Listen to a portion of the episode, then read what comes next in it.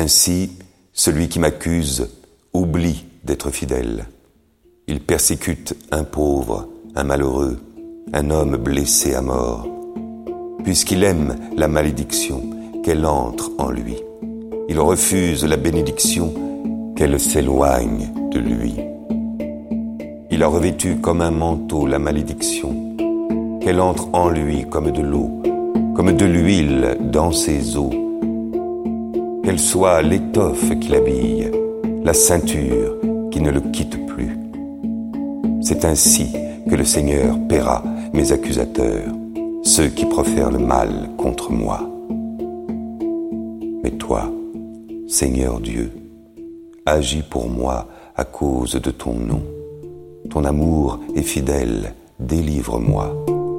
Vois, je suis pauvre et malheureux. Au fond de moi, mon cœur est blessé. Je m'en vais comme le jour qui décline, comme l'insecte qu'on chasse. J'ai tant jeûné que mes genoux se dérobent.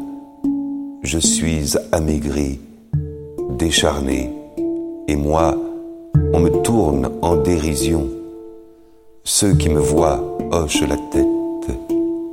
Aide-moi, Seigneur mon Dieu, sauve-moi par ton amour.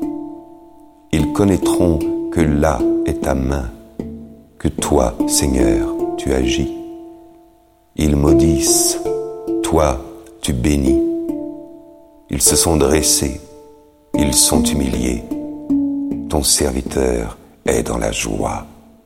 Qu'ils soient couverts d'infamie, mes accusateurs, et revêtus du manteau de la honte. À pleine voix, je rendrai grâce au Seigneur. Je le louerai parmi la multitude, car il se tient à la droite du pauvre pour le sauver de ceux qui le condamnent.